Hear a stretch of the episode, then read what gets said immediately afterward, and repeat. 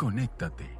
Disfruta de playlists seleccionadas y programas especiales, letras, podcasts, radio, arte. Sintonízanos en letrarium.com.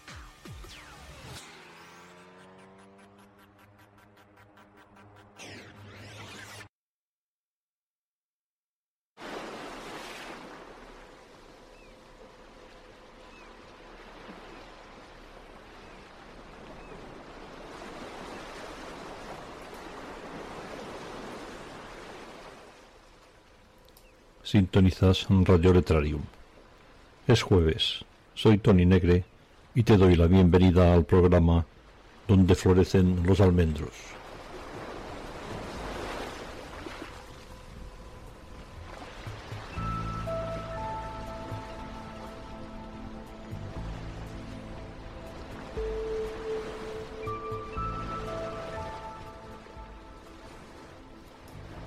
Emitimos desde la isla de Mallorca en España, rodeados del mar Mediterráneo azul y su brisa marina.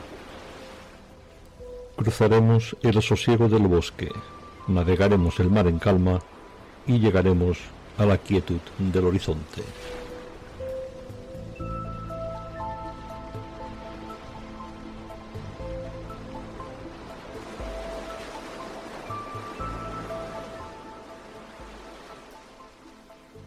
Inscríbete en Radio Letrarium, Tierra de Escritores, y participa activamente. También puedes entrar en el chat durante el programa.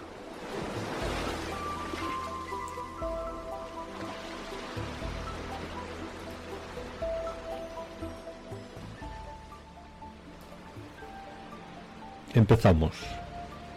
Relájate. Quítate los zapatos y disfruta.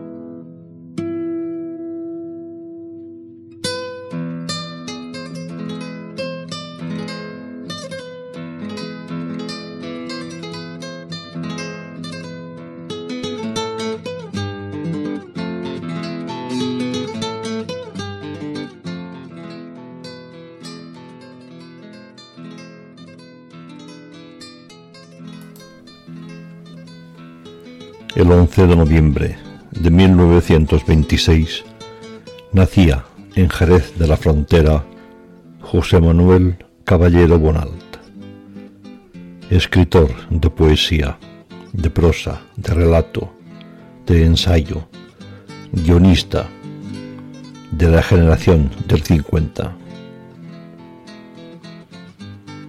Este domingo pasado su alma de republicano le dejó sus ojos se cerraron y su voz se apagó. Su padre cubano, su madre francesa y su esposa mallorquina. María Josefa Ramis Cabot, Pepa para los amigos.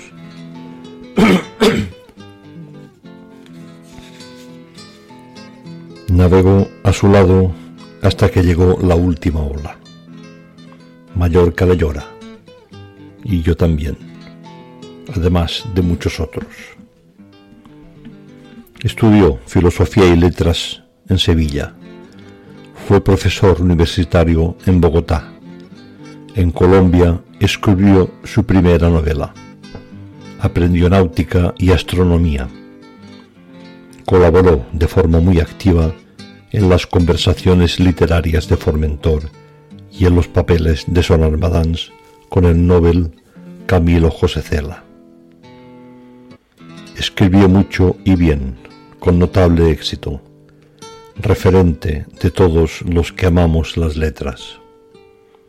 En el año 2012 recibió el premio Príncipe Cervantes, perdón.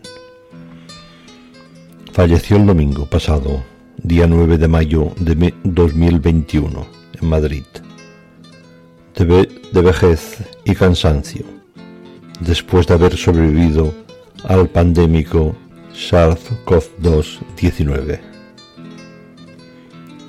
Este mismo domingo me puse en contacto con el periodista, escritor y amigo Juan Cruz Ruiz, que había escrito un emocionado artículo en el periódico El País, del que es adjunto a la dirección.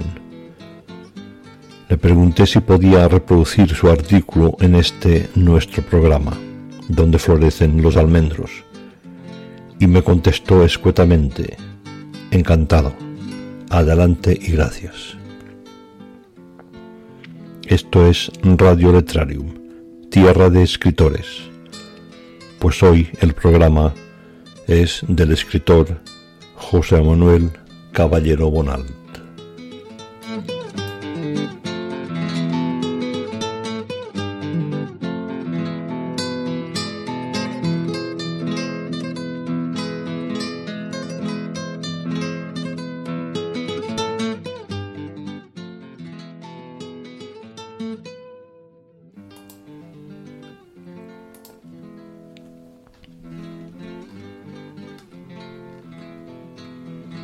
Dice Juan Cruz.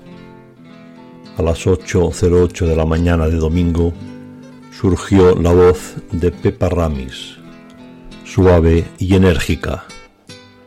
Se acabó. Durante muchos meses y algunos años, su voz era el aviso de que Pepe Caballero Bonal, su marido, iba mejor. Ella le leía algunos libros. El último, esta semana, era El huerto de Emerson de Luis Landero, pues él ya no tenía fuerza para hacerlo. Esto fue ya muy avanzado este tiempo de guerra contra la edad y los diversos males que ésta lleva consigo. Esta vez Pepa, su compañera de toda la vida, con la que tuvo cinco hijos, ya no pudo decir lo penúltimo que dijo al respecto de su salud tu amigo ya no está muy en este mundo. Porque Pepe revivió.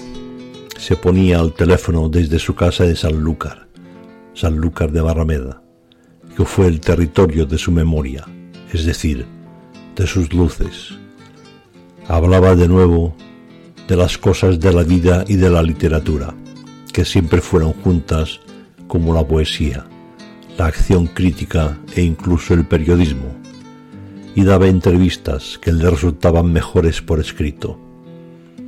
Mantuvo en pie su escepticismo, su sentido corrosivo del humor, su capacidad de criticar y su independencia para decir esto no vale y esto tampoco, pero este otro quizás sale de la rutina.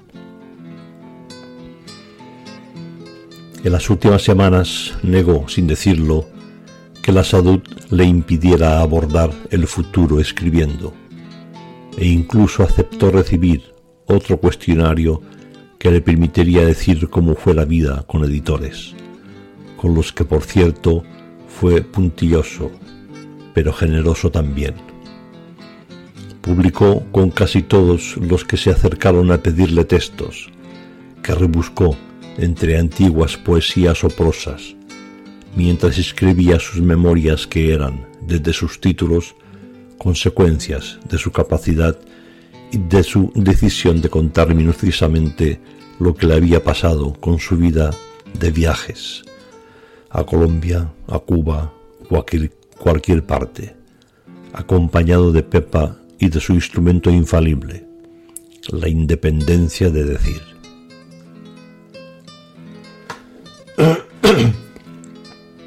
Esos libros, tiempos de guerras perdidas, la costumbre de vivir, no sólo eran el cuaderno de su sabiduría de ver, y de ser y de ver sin ser visto muchas veces, sino la consecuencia de su incapacidad para decir mentiras, sobre él y sobre los otros, sobre sus compañeros y sobre aquellos a los que no soportó y que tardaron en saberlo y seguramente vivirán aún en esa ignorancia. también sobre sus amigos, que en realidad eran cinco más o menos.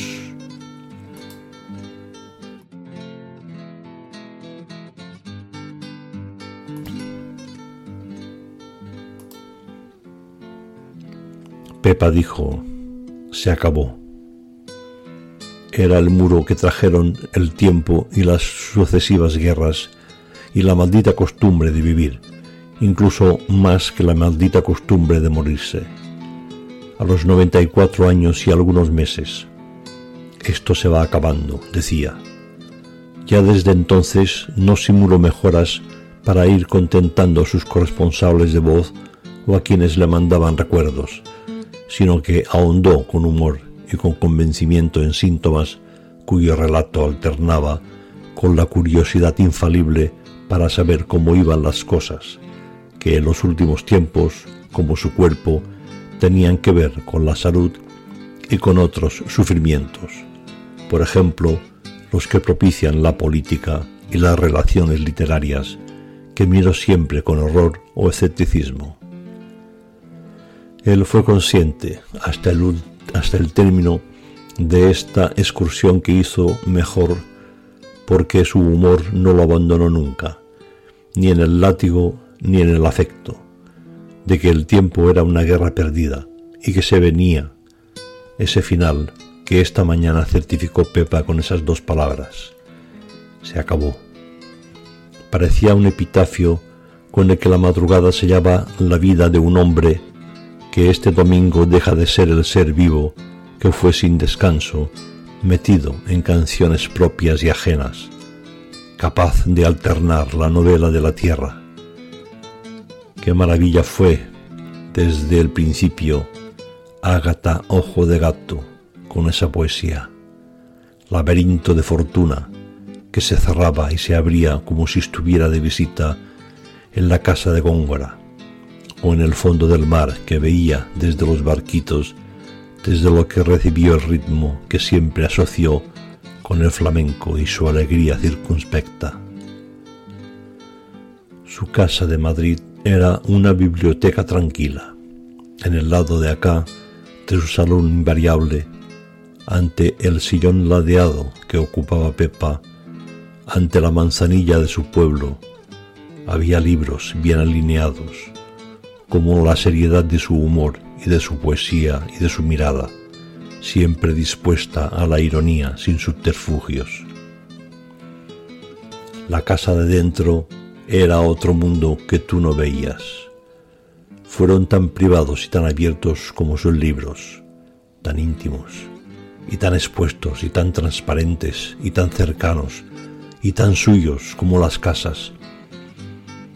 Así que de esta parte de dentro venían vasos y religiones de recibir, pero parte de ellos se quedaba como el certificado de que era una pareja sosegada y ciertamente íntima, cuyo secreto para estar juntos y riendo y quitándose la palabra para que no se olvidaran las historias, resultó para sus amigos y para sus hijos una vida inolvidable.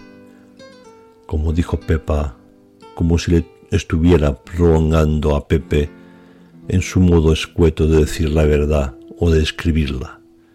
Se acabó. Se acabaron el tiempo, la guerra, la costumbre de vivir de José Manuel Caballero Bonal. Fue único en sus libros y en su vida, pero sin Pepa no podía vivir ni respirar la alegría.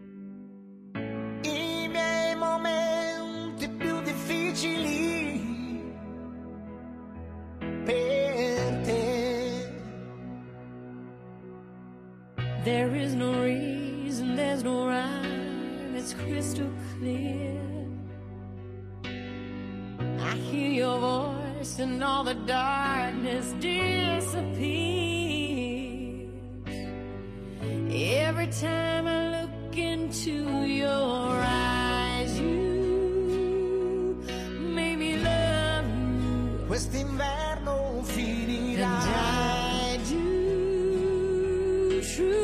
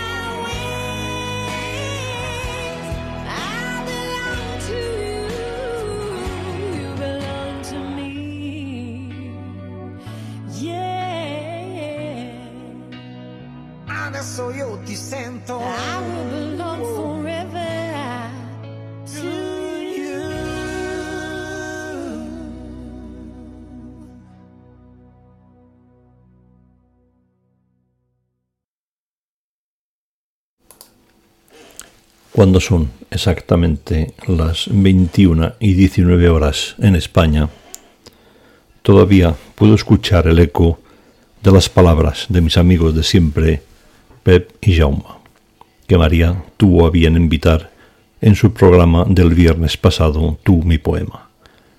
Fue algo inesperado y emotivo. Nunca dudé de su aprecio y estima, pero que te lo digan de esta manera impacta, impacta a cualquiera. En la próxima comida que hagamos en casa tendremos todavía más de qué hablar. Mi agradecimiento público a María y a sus cómplices, a mis amigos y a todos los que aplaudisteis el programa. Un fuerte abrazo a todos.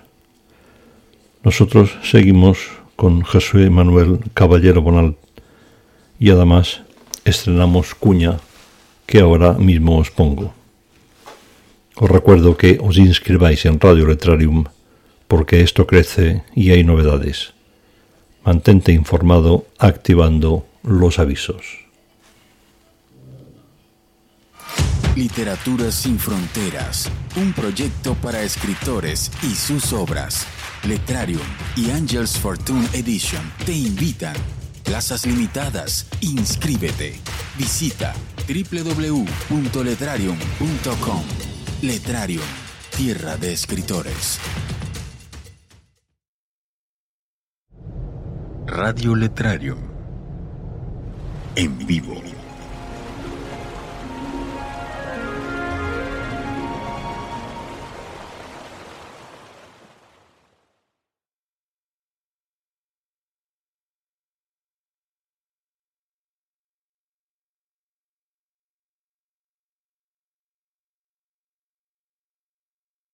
Música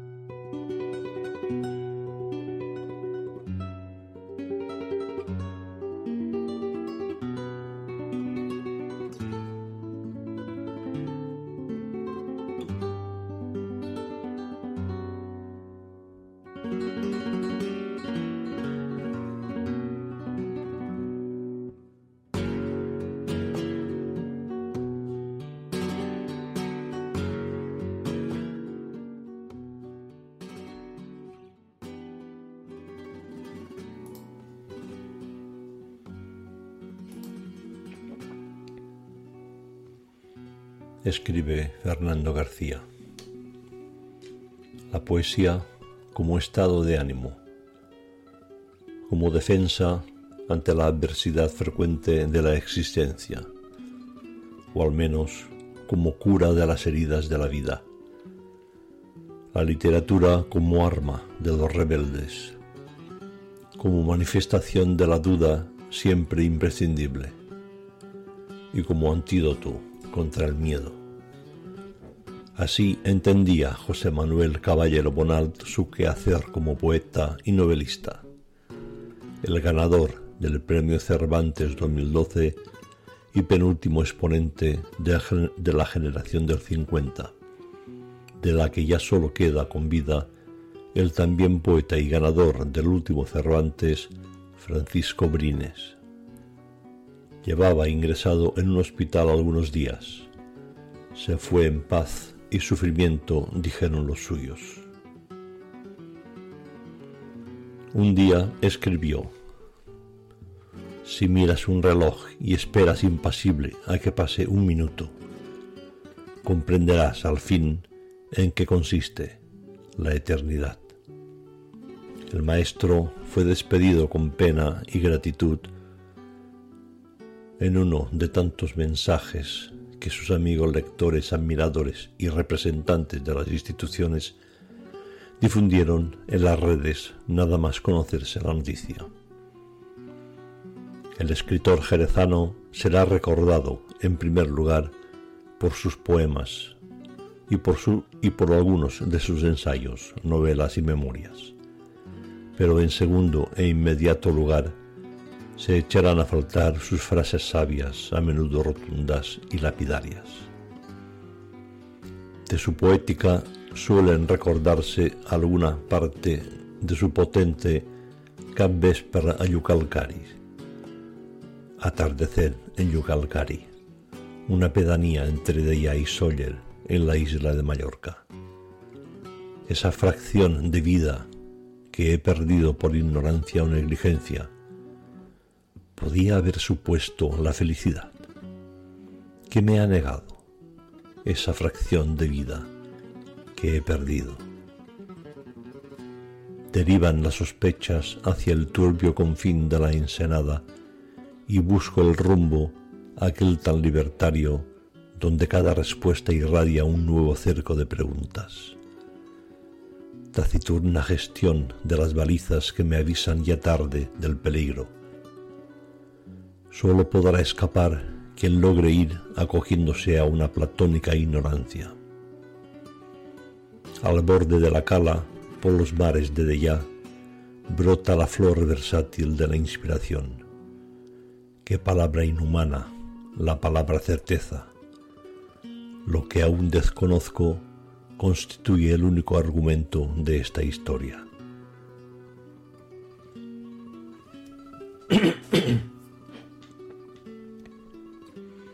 En cuanto a las sonoras sentencias del autor, vale la pena repetir algunas de las más que definen su manera de pensar y su estilo de escribir.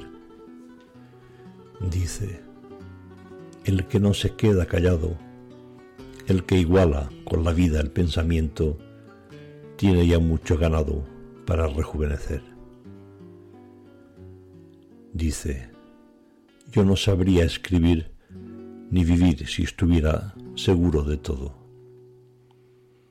Dice, la gran literatura la han hecho siempre los desobedientes.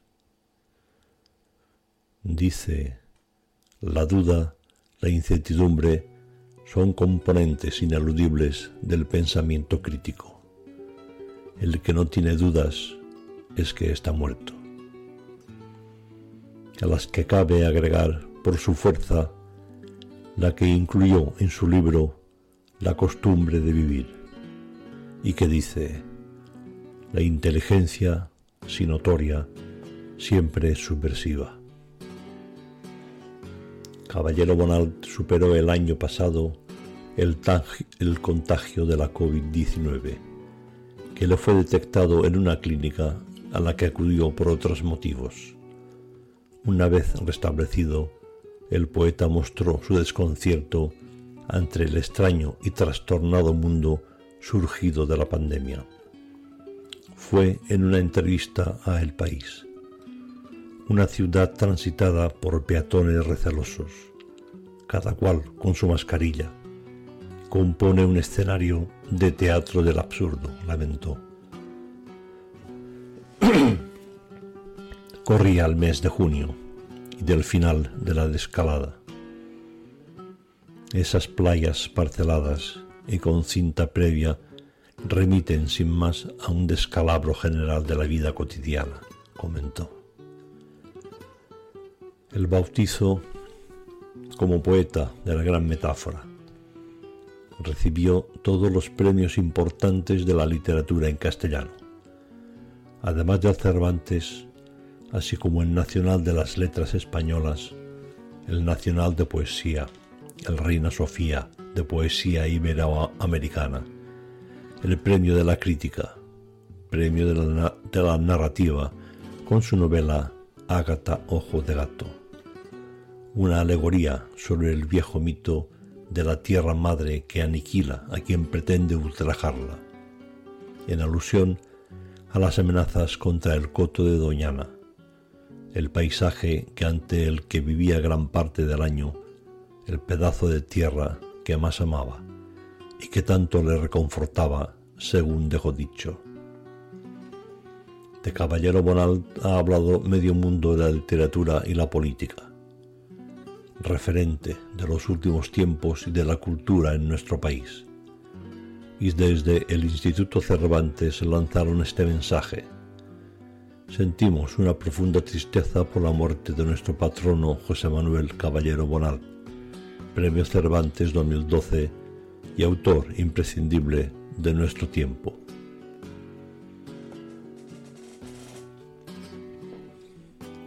Era la personificación de lo que para mí es ser un poeta, señaló la autora barcelonesa Rosa Regas, para quien el sábado pasado fue un día muy doloroso porque Bonalt era uno de sus íntimos. Desde todos los puntos de vista, profesional del reír, del sonreír, de la ironía y de compartir trabajos, como ser jurado de premios. Vivimos en un mundo de tanta mediocridad que cuando hay una persona que sobresale por su inteligencia y sensibilidad y de hacer bien las cosas, su pérdida resulta terrible. Armas Marcelo, con quien Caballero Bonalt hablaba cada 15 días, indicó por su parte, él era muy vital, muy divertido. En los últimos meses, relató, me repetía con un sentido del humor ácido. pero si yo ya estoy caducado como los yogures. Y agregó, con José Manuel se ha ido un referente literario, ético y estético. Ha muerto el mejor escritor español. No sería el mejor poeta, quizá, quizá los haya de mejores, o el mejor novelista, o el mejor ensayista, pero en el conjunto de su obra era el mejor y el más completo. También era de los más queridos. habla también de sus grandes amores. La mallorquina Pepa Ramis, Son Armadans y sus papeles, María del Malbonet, cantautora mallorquina, y sobre todo Formentor, las conversas literarias. Esos eran los amores mallorquines de Caballero Bonalt.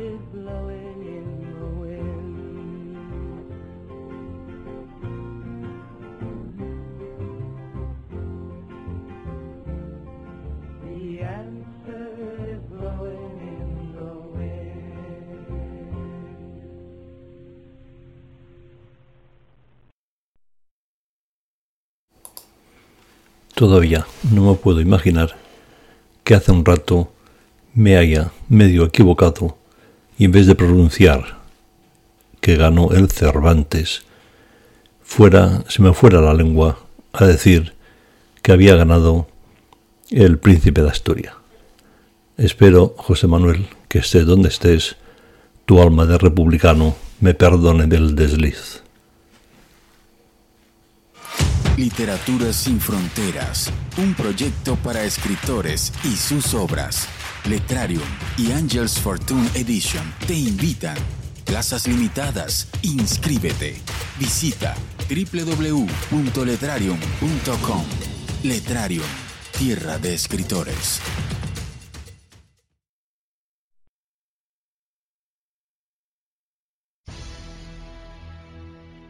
Todos los contenidos presentados en Radio Letrarium son propiedad de sus autores o de quien dice ser su autor. Si encuentras necesario reportar posibles plagios sobre el material presentado en cualquiera de nuestros programas, contáctanos. Rechazamos tajantemente el plagio en cualquiera de sus formas.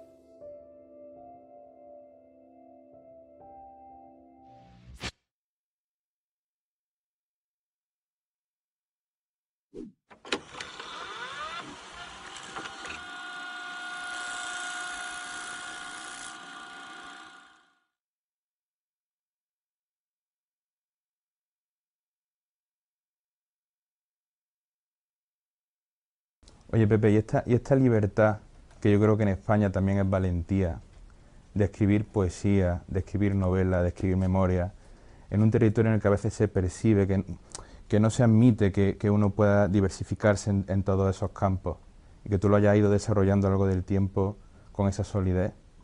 Eso, ¿qué hilazón ha habido entre todas esas formas?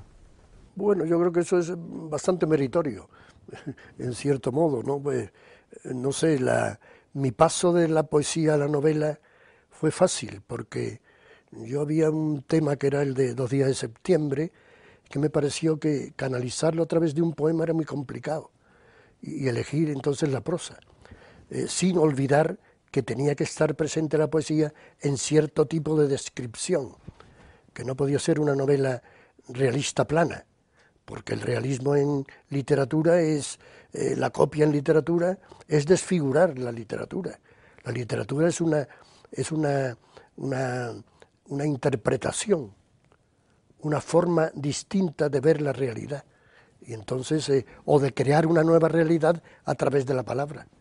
Y esto, esto a mí, en, la poes- eh, como fui poeta primero, y yo creo que eso es importante en el campo de la literatura, porque la poesía es una escuela inimitable, insuperable para ser escritor. Eso lo sabes tú muy bien.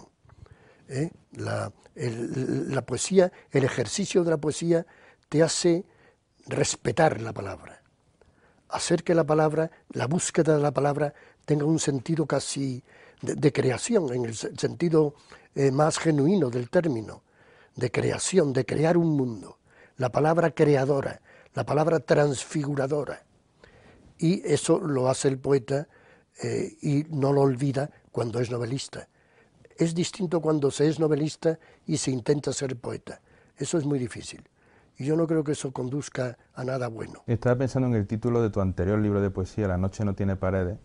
Me estaba preguntando si los libros tampoco tienen paredes, porque realmente viendo tu, tu obra, los libros parece que, que se comunican entre sí. O sea, donde acaba un libro, un libro empieza el siguiente, se comunican entre sí y encuentren espejo uno en otro, perteneciendo a distintos géneros literarios. Es muy interesante. eso me gusta, eso que los libros se comunican entre sí, porque es posible que eso lo hagan de noche. Se comunican de noche entre sí y, y producen complicidades a las que uno es, es ajeno, ¿no? Yo, en, en relación al oficio de lector, eh, vengo sintiendo en mi, en mi propia escritura, en los últimos años, que aunque tenemos la voluntad de querer no leerlo todo, pero sí gran parte de lo que aparentemente nos interesa, los libros que van configurando nuestra experiencia más inmediata con el lenguaje tienen una influencia decisiva también, creo, en lo que vamos, en lo que vamos escribiendo. Y en oficio de lector me ha llamado la atención una, una afirmación tuya, es que hay autores que para ti han sido muy importantes, a los que ya has llegado con un gusto estético definido. Entonces la pregunta, o bueno, el comentario es, ¿cómo eso influye directamente? ¿Cómo se va eh, acumulando una lectura? ¿Cómo se va cincelando casi con la misma voluntad con que se escribe una obra? Bueno, yo, eh, yo siempre repito que yo me hice escritor porque primero fui lector, eso es natural. No hay escritor que no haya sido primero un lector atento. Y entonces yo me, me hice poeta porque de pronto descubría a otros poetas que me emocionaban. Y a partir de ahí intenté hacer mi propia obra. Esto es una, algo muy natural y muy, eh, muy lógico que ocurra así. Yo luego me hice la lectura, que es un oficio que hay que, ir aprendiendo lentamente, creo yo, porque también varía el gusto. El, eh, el gusto no es, la movilidad del gusto es algo que se acompaña mucho al hecho de leer. Yo creo que la lectura es fundamentalmente, un placer. Hay que leer por placer. El que no lea por placer, que no lea. Es preferible que no lea. Porque las lecturas apresuradas, las lecturas forzadas, las lecturas obligatorias, todo eso es un disparate. El placer de la lectura, cuando uno encuentra de pronto un libro que le produce ese placer único, que es el reconocimiento de otra vida, el convivir con el que ha escrito ese libro, una serie de hechos eh, de una manera muy eh, evidente, ¿no? Aventurarte con esas aventuras del escritor a través de la, de la lectura, esto para mí es, es un ejercicio lleno de belleza. Taula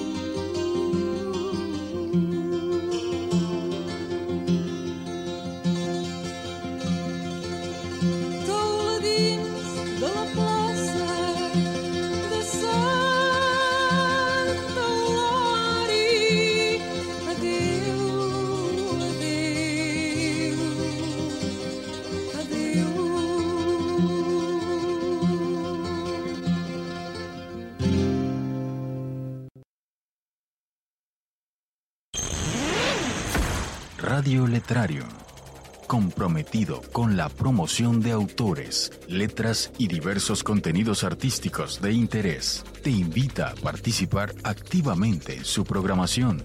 Visita letrarium.com, regístrate y conéctate a Tierra de Escritores. La memoria, como la poesía, es un género de ficción porque eh, es literatura y la literatura es ficción. El, escritor es un fingidor, ya lo dijo Pessoa y, y se ha comentado mucho, ¿no? Es un fabulador, se fabula la realidad, se inventa la realidad, como decía Machado, ¿no? También la verdad se inventa. Y en ese sentido pienso que las memorias son ficción y que responden a ese, eh, a ese prurito de escribir sobre todo una novela. Pero en la poesía yo creo que en el fondo un psiquiatra podría analizar aspectos de mi personalidad que seguramente no salen a flote fácilmente en la prosa de las memorias, a través de la, del relato de las memorias, sino en el fondo de mi poesía. Ahí es cuando yo estoy de verdad eh, representado. Había noches que, nos gustaba estar juntos, leíamos los mismos libros prácticamente. Y eh, en todo caso, eso sí nos unió, pero no las afinidades literarias, que eran más escasas. Yo creo entre, entre Valente y, y Ángel González, entre Barral y, y,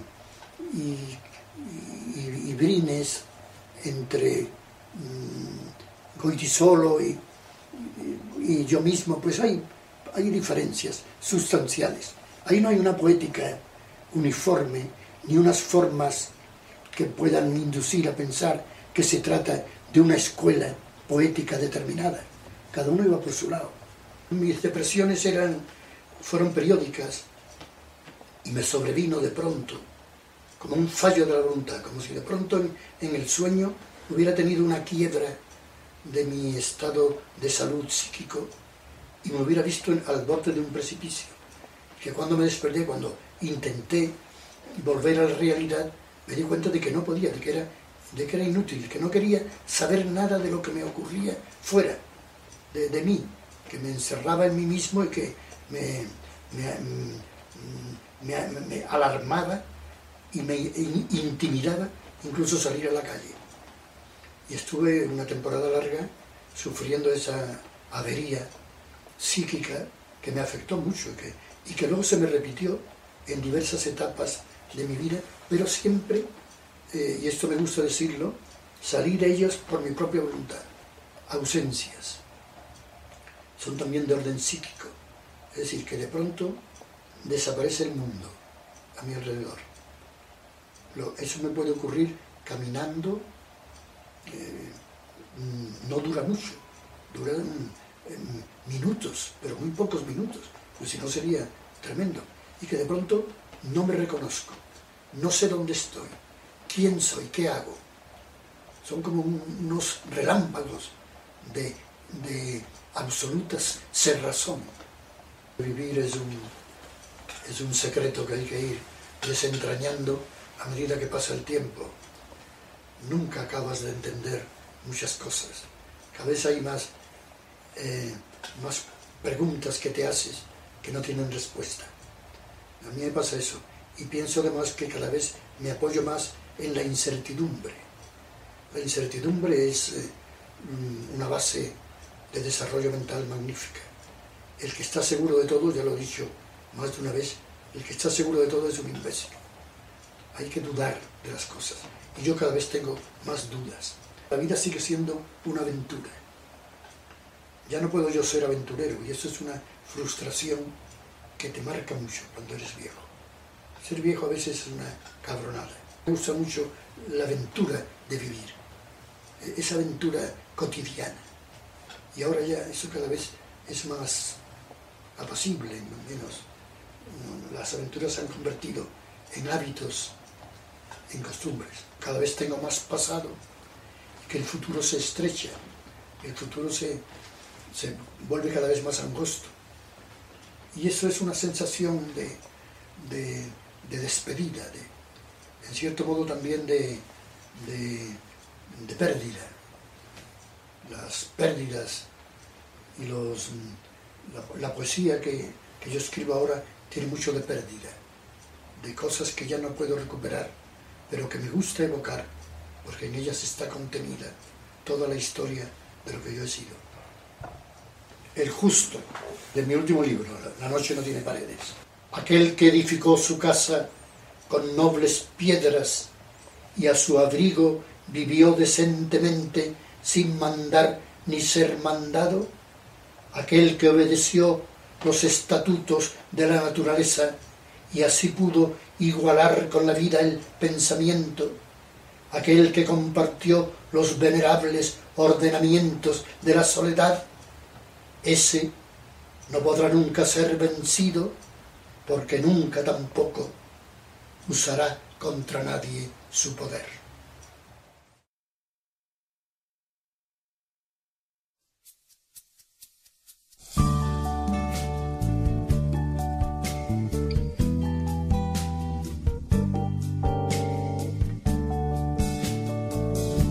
Cuando aparece el encanto de un amor que tiene 20 años en los ojos de albergar tanta ilusión.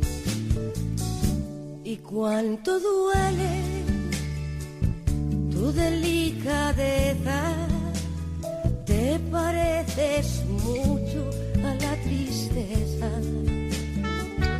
¿Y qué quieres que te diga, corazón? No puedes conquistarme ni con un saxofón, aunque se queje de amor, se queje de amor. ¿Y qué quieres que te cuente, corazón? No puedes conquistarme ni con un saxofón, aunque hable de amor, aunque hable de amor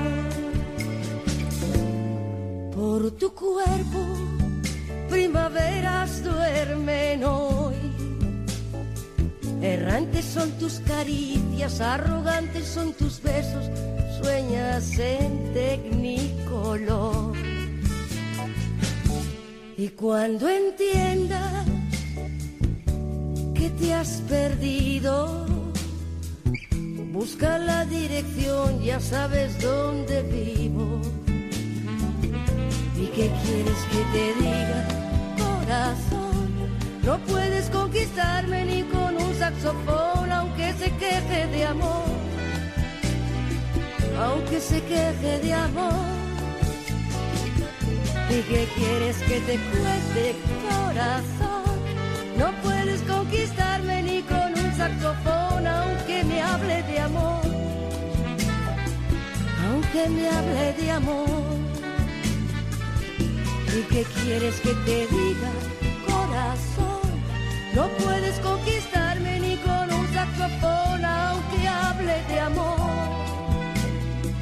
aunque hable de amor.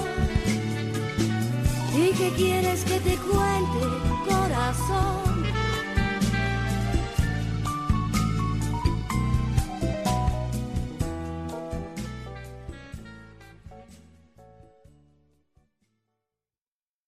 ¿Te gusta nuestra programación? Activa los recordatorios para no perder ninguna emisión en vivo de tus programas favoritos. Comparte en el chat, conecta, disfruta. Radio Letrarium es una iniciativa Letrarium.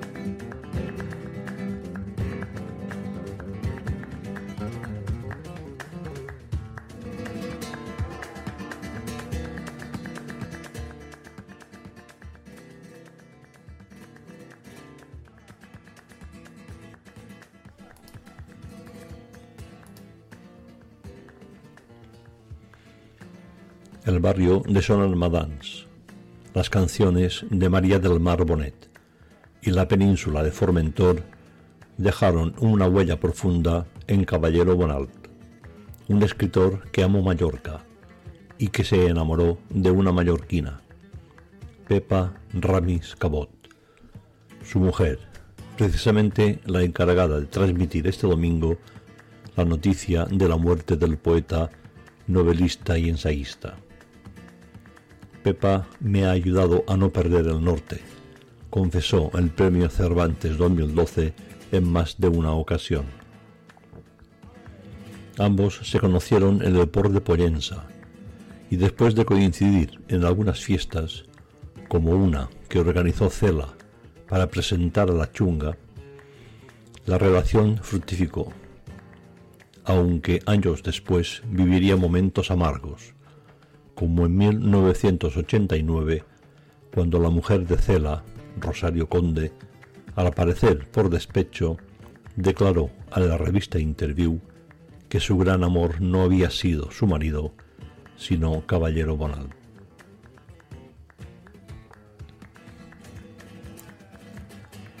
Los papeles de Sonar Madans, la revista literaria fundada y dirigida por el Premio Nobel de Literatura Camilo José Cela, cuya primera redacción se instaló en la propia casa del autor de La Colmena y la familia de Pascual Duarte, en una casa ya derruida de la calle del Bosque, tuvo como subdirector a Caballero Bonal, figurando como secretario el también poeta José María Llompart. Caballero acompañó a Cela en las tareas de preparación y edición de la revista entre abril de 1956 y diciembre de 1958. Entre 1956 y los primeros años 60, Cela fue muy hábil y tuvo un perspicaz olfato para canalizar a través de la revista o para no impedir que eso se produjese. Todo cuanto estaba ocurriendo en las artes y las letras occidentales y merecía ser tenido en cuenta con muy específica atención a nuestra literatura del exilio. Escribió Caballero sobre los papeles de Soran Madans en 2001 en la literatura en nuestra literatura del exilio. En la costumbre de vivir también escribió Caballero Bonald, el segundo volumen de sus memorias tras tiempo de guerras perdidas. Como recuerda Elena Evia en el periódico, Caballero era un hábil crítico y guardaba mucho cariño hacia autores como Octavio Paz, Francisco Brines y José Agustín Goitisolo, al que más quise, pero no al que más valoré, por poner solo tres ejemplos entre muchos. También intentó ser equitativo, aunque el retrato de Cela sea demoledor. No negó al Nobel su disposición a las convivencias bondadosas, pero en líneas generales no le temía a las enemistades. A estas alturas de mi biografía, todo eso me trae sin cuidado, o sea, que escribo lo que pienso y punto, aseguraba desde su domicilio madrileño. En 2008, Caballero no faltó a la presentación de las conversas literarias de Formentor. En aquella edición cero se sentó las bases para la recuperación de uno de los premios más prestigiosos de los años o de los albores 60. Cuando Cela y Carlos Barral convirtieron la península de Formentor en un centro cultural de referencia a escala mundial. El poeta jerezano participó precisamente en una mesa redonda junto a Camilo José Cela, María Payeras, Carmen Riera, José Carlos Llop y Josep María Castellet, que hizo memoria de aquellos primeros encuentros. La música y en concreto la voz de María del Mar Bonet también cautivó a Caballero, socio de las GAE desde 1967, como letrista y autor dramático. El poeta, con más de 100 obras registradas, fue un gran estudioso del flamenco. Como productor musical trabajó para Luis Eduardo Aute y María del Mar Bonet. Su nombre, el de caballero, aparece precisamente en el último trabajo de la cantante mallorquina María del Mar Bonet con Borja Penalba grabado en directo en el Teatro Micalet. En los créditos, como traductor al castellano de dos de sus grandes éxitos, Alenar y Que volen a que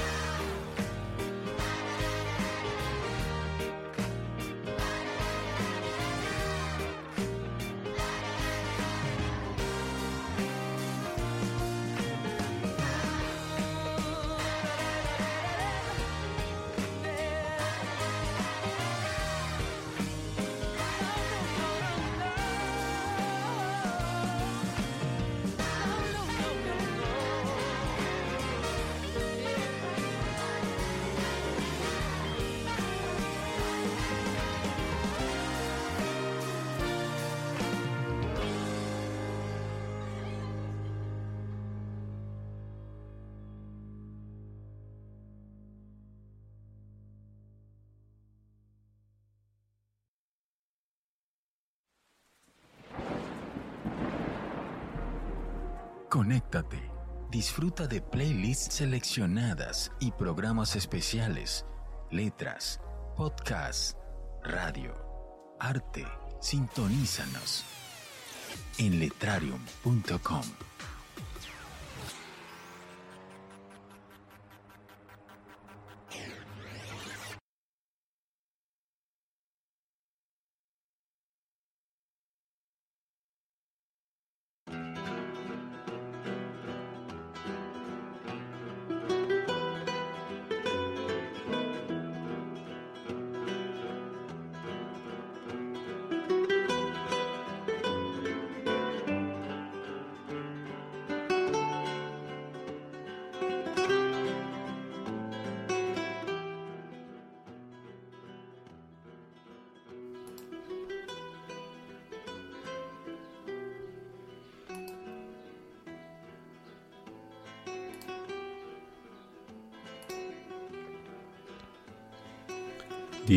Agustín Rivera, los escritores que crean territorios, geografías íntimas transformadas en universidades, pertenecen a la estirpe de los elegidos.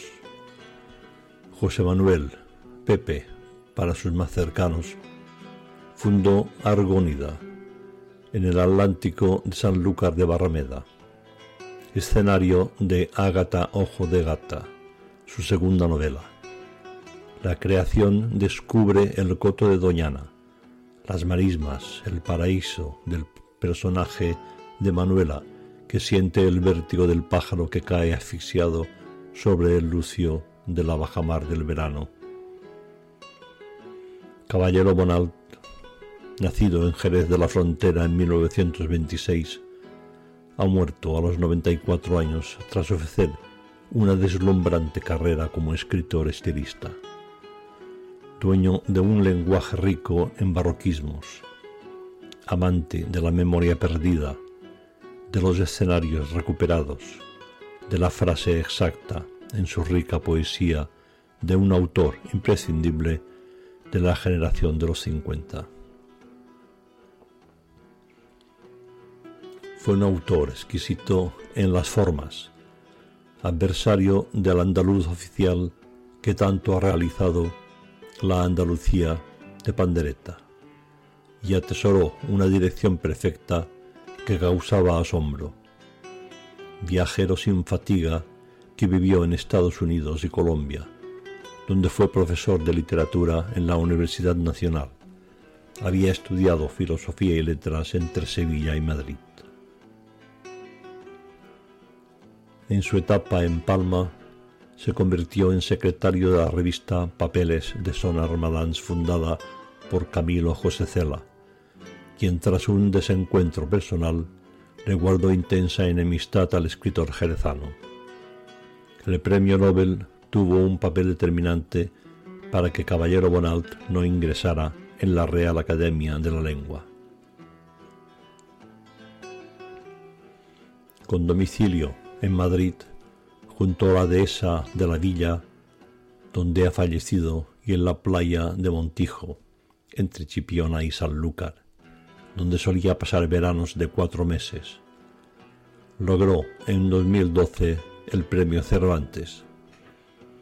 De su discurso recordó que en el colegio de los marianistas de Jerez, cuando cursaba el cuarto o quinto curso de bachillerato, tuvo un profesor de literatura, culto y afectuoso, que le facilitó una especie de florilegio hecho por él de las más llamativas aventuras de Don Quijote. Y en el escritor figura la huella indeleble, siempre vigente, del lector hechizado por la palabra. Algo permanece imborrable, la certeza de que me hice escritor porque antes había leído a escritores, que me abrieron una puerta, enriquecieron mi sensibilidad, me incitaron a usar la misma herramienta que ellos para interpretar la vida, para aprender a descifrarla. Sin esa enseñanza previa, nada habría sido lo mismo. Tampoco yo estaría aquí ahora, decía. Soy consciente de que mi biografía literaria depende tanto de los libros que he escrito como de los que he leído, dijo en sus palabras tras recoger el Cervantes. A principios de los años 80 se organizaba en la Plaza Mayor de Madrid la Feria del Libro de Invierno. Un veinteañero, Antonio Soler, fue con una amiga un domingo por la noche. Pasó por delante de una caseta y vio a Caballero Bonal firmando libros. Soler, nada fetichista, pero deslumbrado por el léxico y la capacidad narrativa del poeta, ya había leído su primera novela Dos días de septiembre y se compró Ágata Ojo de Gata por 125 pesetas para que se lo dedicara. Diez años después, Caballero Bonalt estuvo en el jurado del Premio Andalucía de Novela que ganó Soler en 1993 con Modelo de Pasión.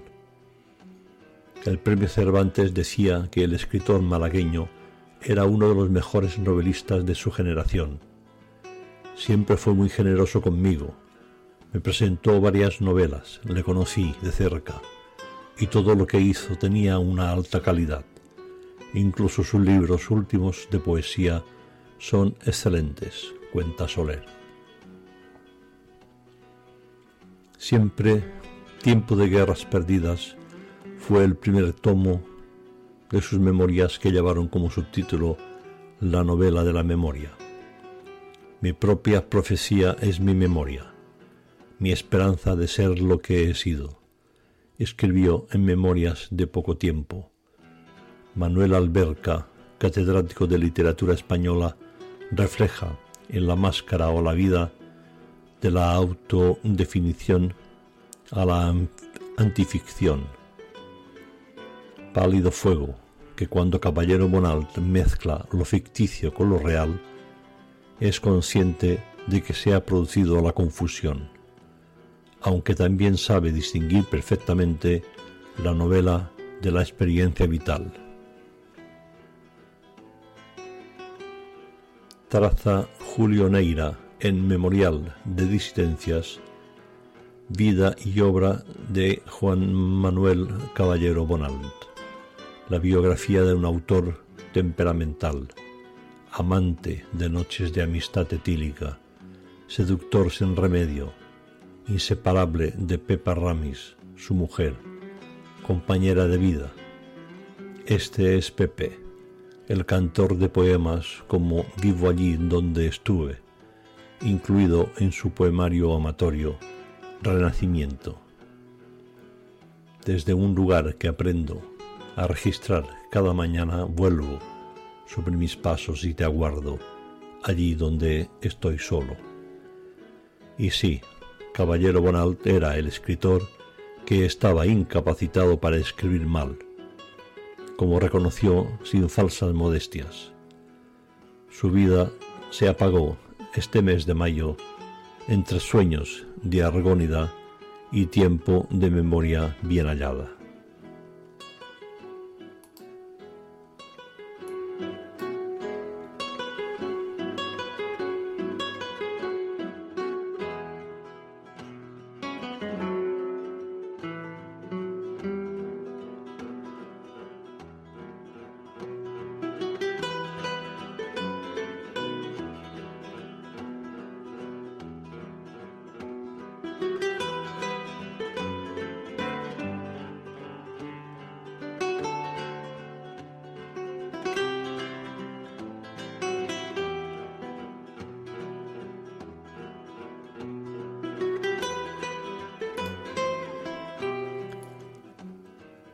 Jerezano.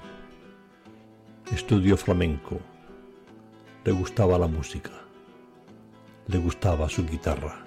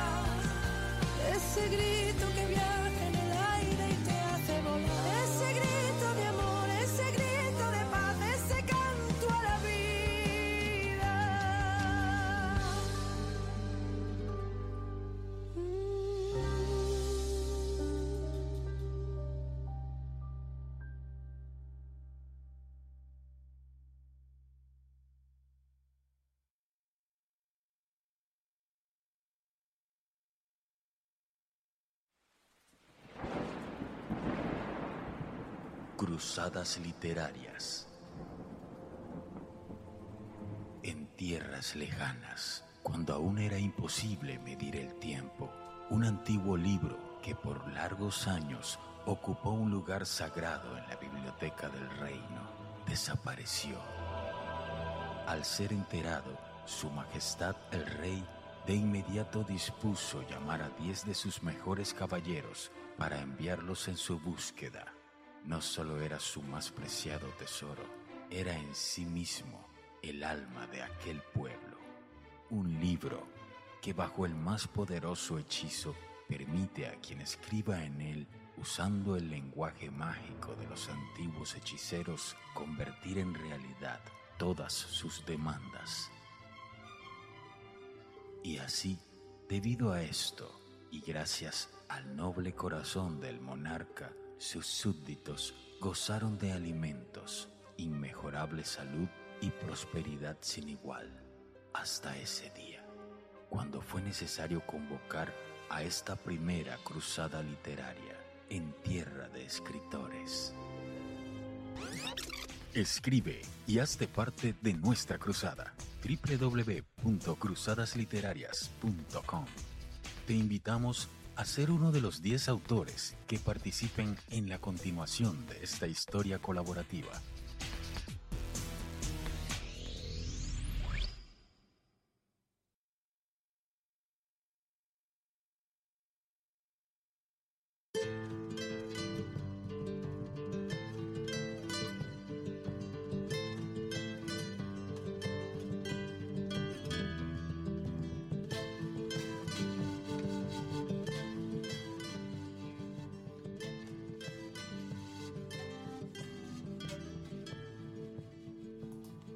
Radio Letrarium.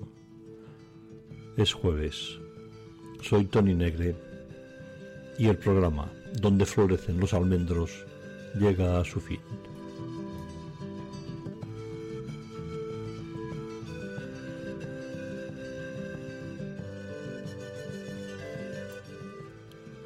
Podéis mandar al correo electrónico donde florecen los almendros arroba radioletrarium.com vuestra poesía, vuestra opinión, vuestro ensayo, relato breve o cualquier contenido cultural. Lo que mandéis será dicho en antena.